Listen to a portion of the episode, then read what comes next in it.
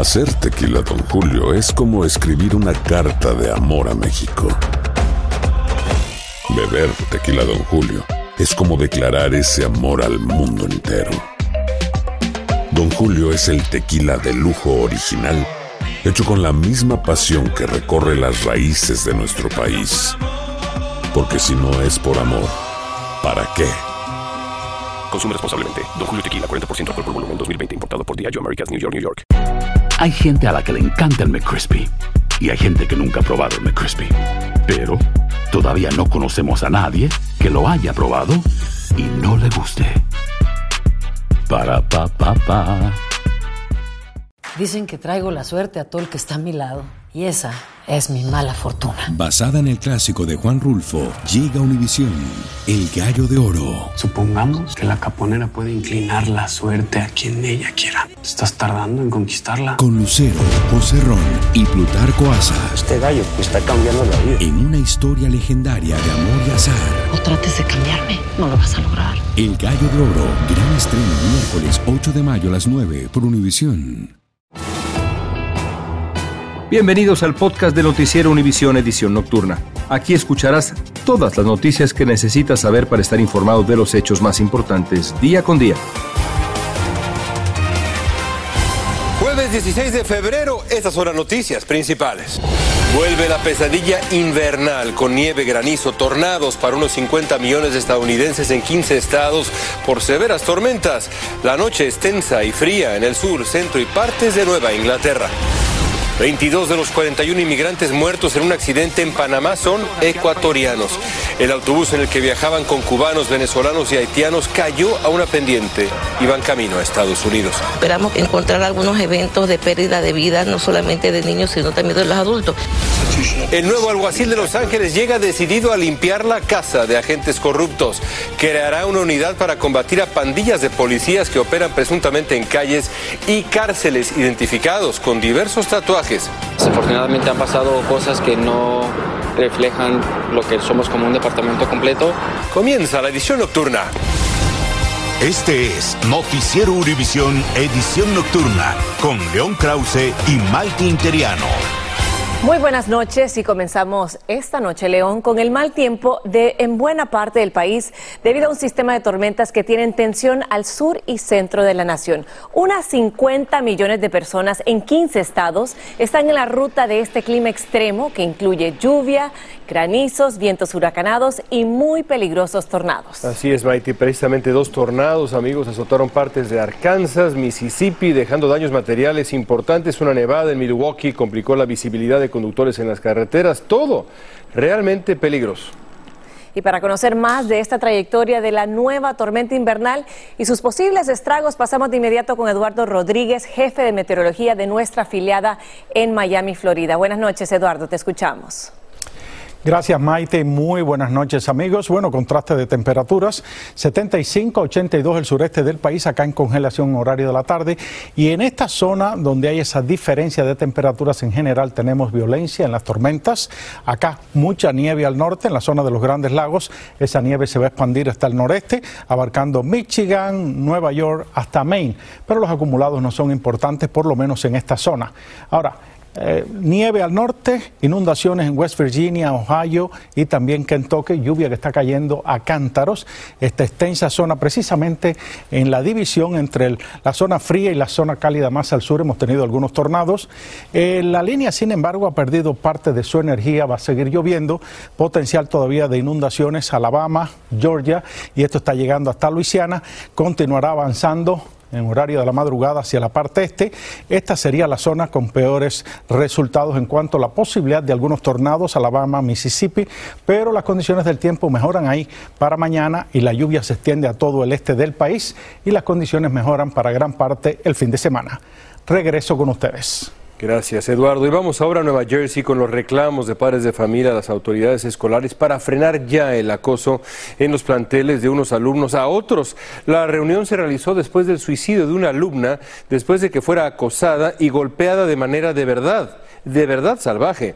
Argenis Figueroa tiene más sobre las exigencias de los padres indignados para garantizar que estas tragedias ya no se repitan. Vean. Gracias, buenas noches. Al menos 500 padres aún se encuentran reunidos con las autoridades del distrito escolar de la municipalidad de Berkeley, en el noreste de Nueva Jersey, discutiendo opciones que permitan frenar el bullying no solamente en esta escuela, sino también en otras del estado de Nueva Jersey. Esto se da en el marco de los testimonios que algunos padres han dicho que viene ocurriendo en esta escuela desde hace 30 años y también tras la muerte de Adriana Koch, de 14 años, estudiante también de esta escuela y catalogada por sus padres como una muchacha cariñosa y también muy carismática. Esto también impresiona a las autoridades en el momento en el que el CDC emite un estudio donde el 40% de los estudiantes de secundaria tienden a sentirse tristes y desesperanzados luego de un incidente de acoso escolar. Esto también ha arrojado por su parte que las adolescentes son las más propensas a ejecutar el suicidio. Es por eso que algunos padres pedían en concreto al distrito escolar algunas soluciones. Veamos. Quiero ver que pase algo. Quiero ver todas las notas que están tomando esta noche. Quiero ver lo que están haciendo y quiero ver cambios. No quiero verlos votar sí o no. Queremos ver cambios y saber qué es lo que están haciendo y que algo cambie. Aunque las discusiones entre el distrito escolar y los padres sigue a esta hora, hemos podido conocer que el superintendente renunció tan pronto supo de la muerte de Adriana. Por su parte, los jóvenes que propinaron la golpiza están enfrentando cargos criminales. Es la información que manejamos desde Nueva Jersey. Les informó Argenis Figueroa, Noticias, Univisión.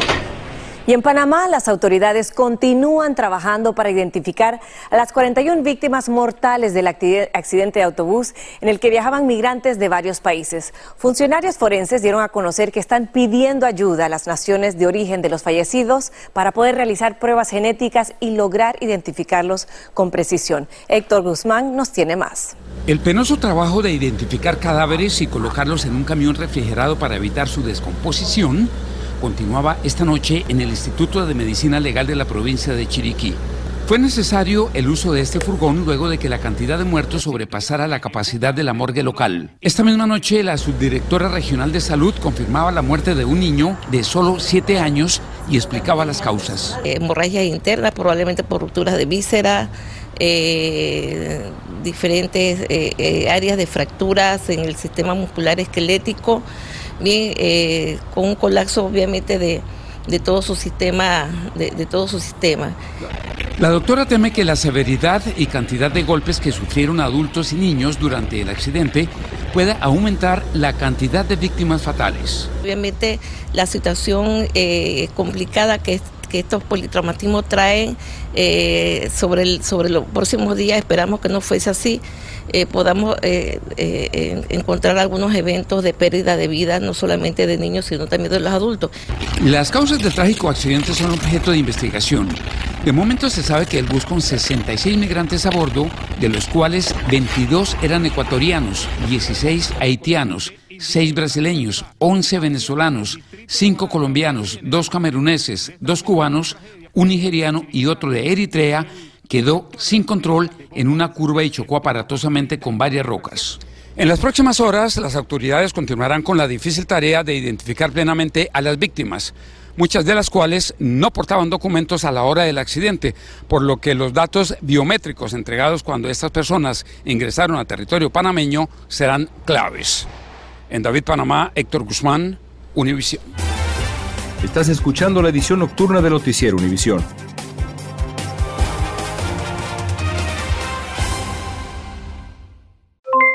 Aloha mamá, ¿dónde andas? Seguro de compras. Tengo mucho que contarte. Hawái es increíble. He estado de un lado a otro con mi unidad. Todos son súper talentosos. Ya reparamos otro helicóptero Blackhawk y oficialmente formamos nuestro equipo de fútbol. Para la próxima te cuento cómo voy con el surf y me cuentas qué te pareció el podcast que te compartí, ¿ok? Te quiero mucho. Be All You Can Be, visitando goarmy.com diagonal español. Hay gente a la que le encanta el McCrispy y hay gente que nunca ha probado el McCrispy. Pero todavía no conocemos a nadie que lo haya probado y no le guste. Para pa pa pa. Lucero junto a José Ron protagonizan El Gallo de Oro. Gran estreno miércoles 8 de mayo a las 9 por Univisión. Y de las mejores. Continuamos con el podcast de la edición nocturna de Noticiero Univisión. Como cada noche, cientos de migrantes regresan al refugio temporal habilitado por la ciudad de Nueva York en una terminal de crucero. La mayoría forma parte de los miles de migrantes que estados como Texas o Arizona han enviado allá a Nueva York, que es una ciudad santuario.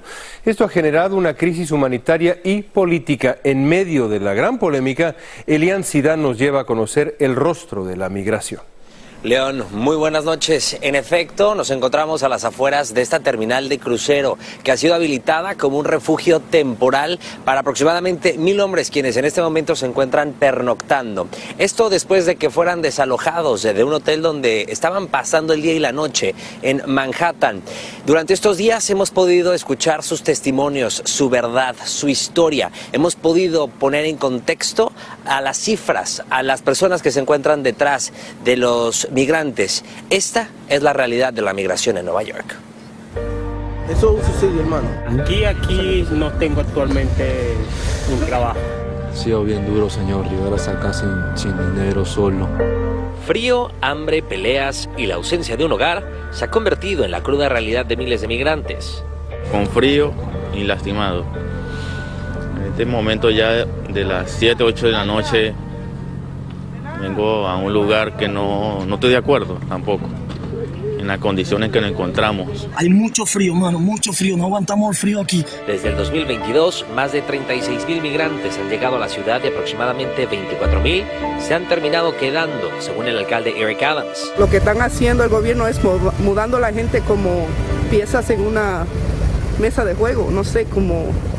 ¿Como un dominó? Ya, que no lo están tratando como personas. Aproximadamente mil hombres permanecen en esta terminal, pero su futuro es incierto una vez que los transatlánticos atraquen nuevamente la Gran Manzana durante la primavera. Nos está matando el frío, ayúdennos, ayúdennos, ayúdennos. Sin embargo, las necesidades de estas personas varían y muchos anhelan lo más básico. ¿Le dices a tus hijos y a tu esposa tu día a día, tu verdad? No, no, no, no puedo.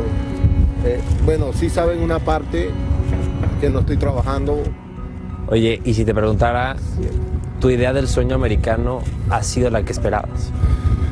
No. No, porque desde que llegué casi no he estado trabajando y todo lo que escuchábamos era que tú llegas y cambias de trabajo si quieres.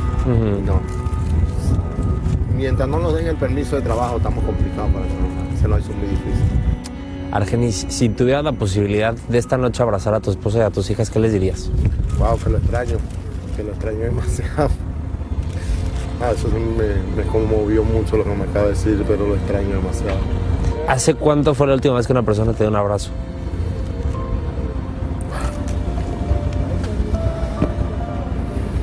Hace nueve meses. Nueve meses. ¿Te extrañas un abrazo? Claro.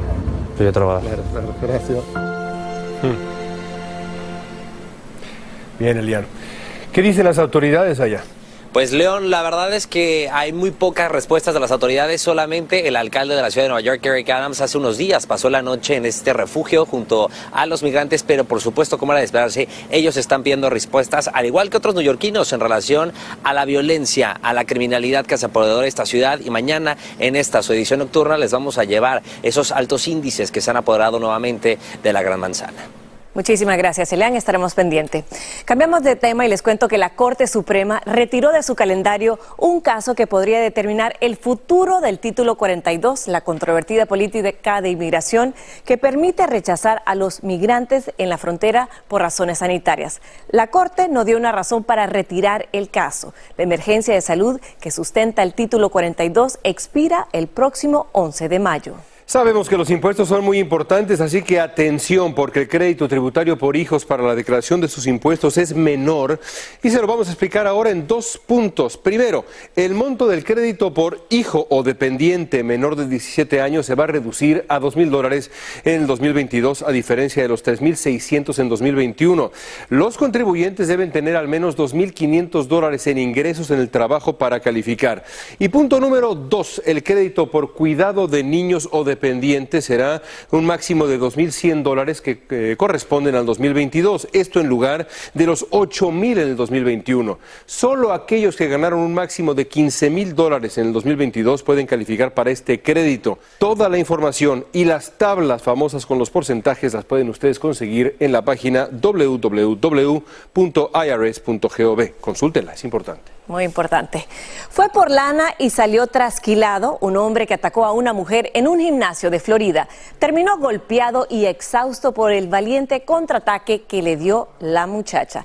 Ella la, lanzó al suelo, pero la joven de 24 años sacó a relucir todos sus conocimientos de físico-culturista, defendiéndose con todo de la agresión del delincuente. Dice que sabía que la clave era cansarlo, cansarlo y no logró con el coraje que es realmente admirable. Pero en Wisconsin la agresión corrió por cuenta de una mujer, a su propio abogado que la defiende de acusaciones de estrangular a un hombre y mutilar su cadáver. La acusada se lanzó sobre el abogado después de que el juez aceptó el pedido del defensor de retrasar el juicio.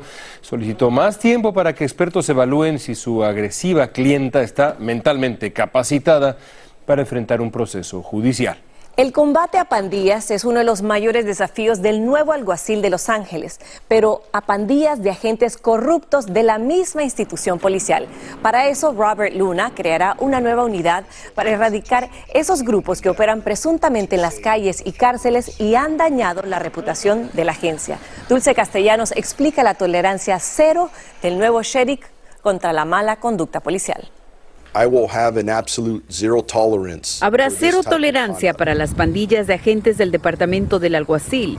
Robert Luna, el nuevo alguacil, anunció la formación de la Oficina Constitucional de Vigilancia, la cual tiene la meta de eliminar las pandillas de agentes, dijo en una conferencia de prensa. Por años se le acusa al departamento de tener subgrupos de oficiales que supuestamente llevan a cabo actividades ilícitas, incluso de llevar el mismo tatuaje. En varias ocasiones estos agentes han sido acusados de actos de violencia y también de corrupción. Desafortunadamente han pasado cosas que no reflejan lo que somos como un departamento completo, pero que con este tipo de nuevas reglas y nuevos recursos que tenemos pueden ayudar un poquito más a establecer y fortalecer esa, esas diferencias que tenemos con la comunidad y con los oficiales que trabajan en las calles. Pero quienes abogan por mayor responsabilidad por parte de las agencias policiales dicen que el éxito de la oficina se verá reflejado en las calles. Hasta que miramos algo verdaderamente, sinceramente diferente, vamos a creer que esto va a impactar esas, gangas. ¿Cómo es que hay este movimiento, una trayectoria a decir que va a haber cambio y contabilidad, pero al mismo tiempo se están formando nuevas gangas? Luna nombró a Eileen Decker como la directora de la oficina, quien tiene una larga carrera en el sistema judicial. El alguacil dijo que la formación de esta oficina también protegerá a los contribuyentes quienes han pagado millones de dólares en acuerdos por las demandas en contra del departamento. En Los Ángeles, Dulce Castellanos, Univisión. Y la red social china TikTok muy pronto podría estar prohibida también en el sistema de escuelas públicas del estado de la Florida. Su gobernador Ron DeSantis lanzó una propuesta para ponerle control al espionaje y a la censura a través de las llamadas Big Tech, estos grandes monopolios tecnológicos. Desde Miami, Florida, Danay Rivero nos amplia. Los tan pegajosos videos y contenido de la plataforma TikTok, que tiene a más de uno adicto a sus teléfonos, podrían dejar de reproducirse en los dispositivos de universidades y escuelas del sistema público de Florida, luego de que el gobernador de ese estado, Ron DeSantis, anunciara una propuesta para prohibirlo. Esta plataforma tiene que obedecer los marcos legislativos de China y al ser utilizada en Estados Unidos Quiere decir que el gobierno de China puede tener acceso, si lo desea, a toda esta información. En un comunicado, DeSantis dijo que la medida es para detener la censura de Big Tech y combatir la influencia maligna de China a través de la eliminación de plataformas nefastas como TikTok. Los expertos políticos reconocen la intención de DeSantis, pero dicen que tiene una agenda. Y particularmente de un, de un personaje como el gobernador de la Florida, que ya no es solo el gobernador de la Florida, es un candidato a la presidencia de los Estados Unidos aunque él no lo haya anunciado. Recientemente, el gobernador de Texas, Greg Abbott, prohibió el uso de TikTok en teléfonos de organismos estatales. Y se espera que en marzo, que es cuando tendrán el próximo periodo de sesiones del legislativo estatal, discutan esta medida. Desde Miami, Florida, Daniel Rivero, Univisión. El ejército mexicano le dio hoy un emotivo adiós a Proteo, un perro de rescate que murió mientras buscaba sobrevivientes del terremoto en Turquía. El cuerpo de Proteo llegó a la base militar del Aeropuerto Internacional Felipe Ángeles, donde fue recibido por oficiales del ejército. Estás escuchando la edición nocturna de Noticiero Univisión.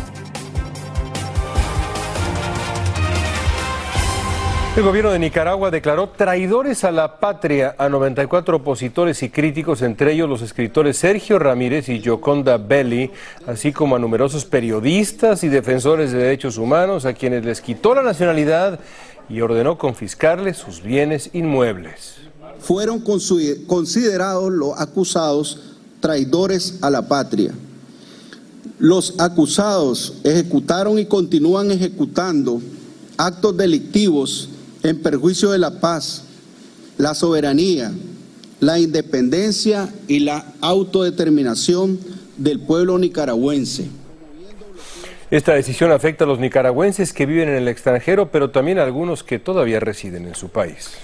Y la justicia de Honduras determinó cambiar la medida de prisión preventiva de la ex primera dama Rosa Elena Bonilla de Lobo, esposa del expresidente Porfirio Lobo, y le otorgó el arresto domiciliario por motivos de salud.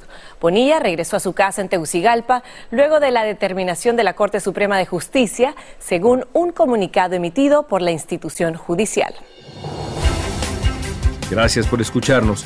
Si te gustó este episodio, síguenos en Euforia, compártelo con otros, públicalo en redes sociales y déjanos una reseña. Hay gente a la que le encanta el McCrispy y hay gente que nunca ha probado el McCrispy. Pero todavía no conocemos a nadie que lo haya probado y no le guste. Para pa pa pa. Lucero junto a José Ron protagonizan El Gallo de Oro. Gran estreno miércoles 8 de mayo a las 9 por Univisión. Las mejores.